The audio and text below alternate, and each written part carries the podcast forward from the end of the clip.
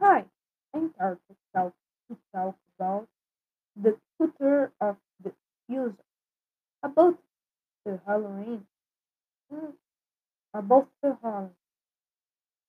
In the end, I'm going to, to talk about a little bit about Halloween culture in Brazil. Halloween. Halloween is a popular party in the United That has recently I have arrived in Brazil. Learn more about their origin and start by listening to that I'm, I am going to talk about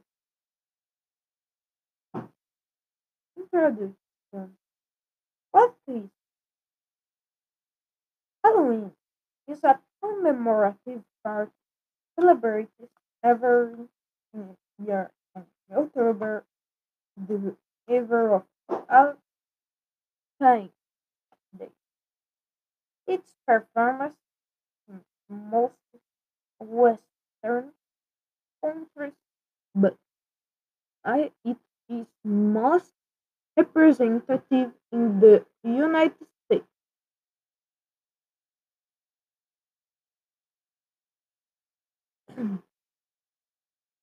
uh, one second, please.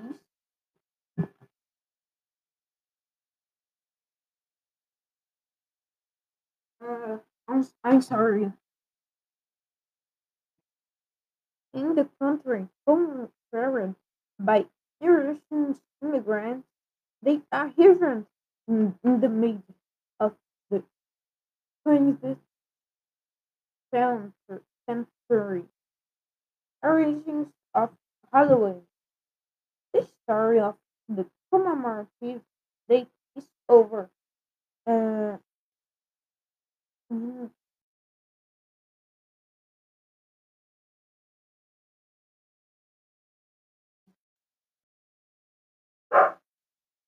I'm sorry. Uh, is making years old. He appearance among the scouts who be uh, believed that on the last day of summer, uh, October 31, the spirit left the centaurs to take possession of the bodies of the life. His spirit scared these ghosts. The south placed favorite objects in the in their home, such as food, decorative bones, and decorated pumpkins, among others. As a pagan festival, it was condemned in Europe during the Middle Ages when it came to be called Halloween. Those who celebrated this date were persecuted and condemned to the fate by the Inquisition. to reduce pagan influence in medieval, medieval Europe, the French Christian the celebration, the Christianism, the celebrated uh, creating the night of the death, November 2 of November. Main symbols and tradition party because it's related in origins to that.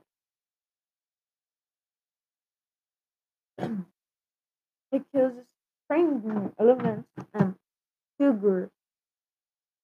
The common symbols of the fairy age is ghosts, witches, zombies, ghouls, monsters, cats, and even characters like Dracula and Frankenstein.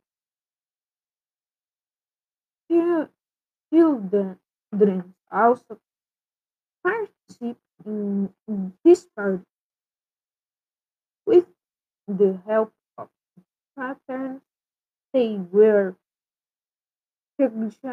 turning uh, costume and go door to door in the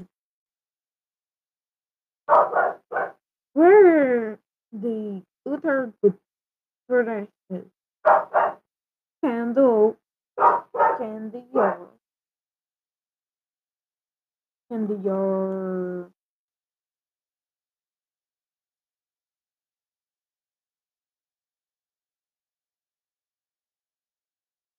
Ah, tá.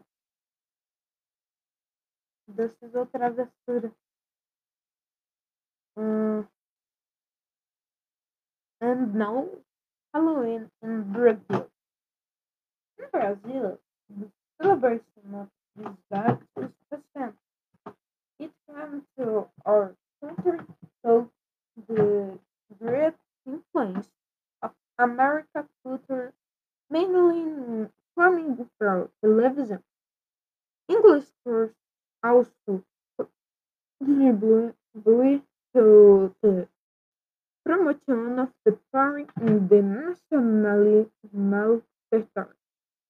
As they revel and celebrate this date with their students, a way to experience American culture with students. Yeah.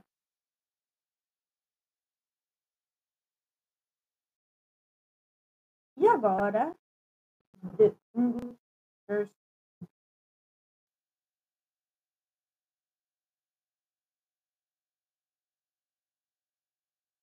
Oi, estou aqui para contar sobre a cultura do eu, sobre Halloween. Ah, no final vou contar um pouco da cultura do Halloween no Brasil. Halloween é uma, o Halloween é uma festa popular nos Estados Unidos que chegou recentemente ao Brasil.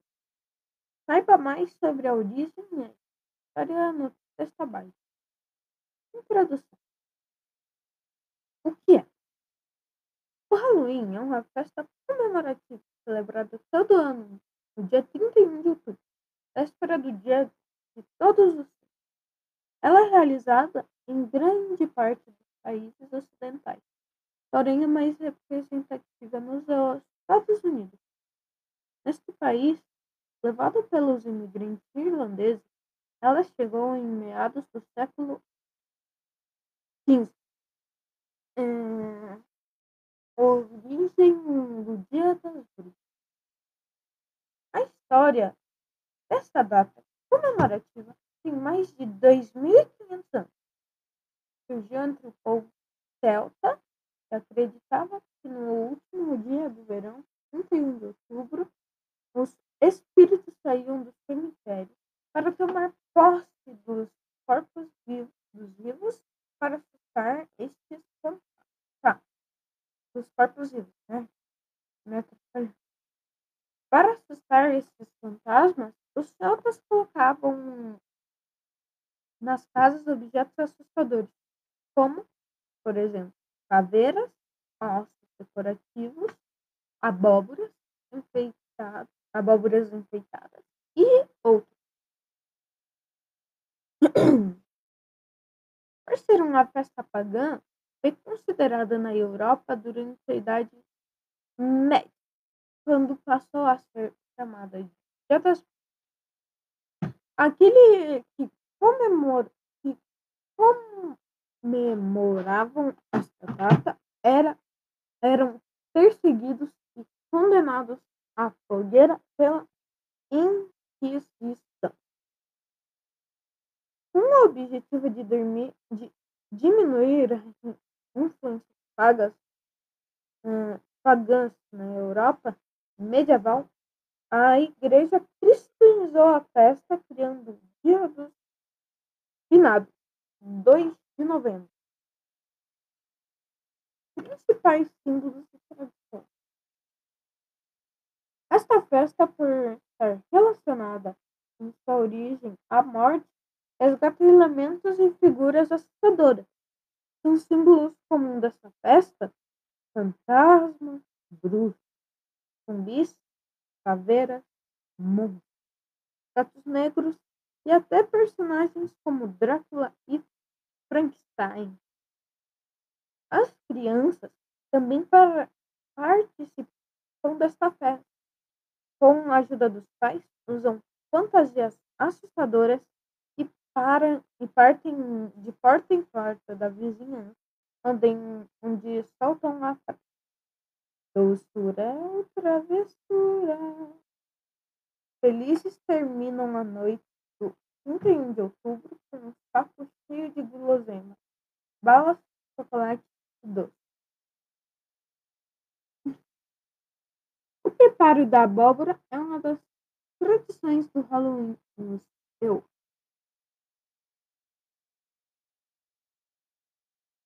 Halloween no Brasil.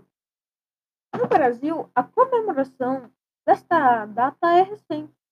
Chegou ao nosso país através da grande influência da cultura americana, principalmente ainda pela televisão.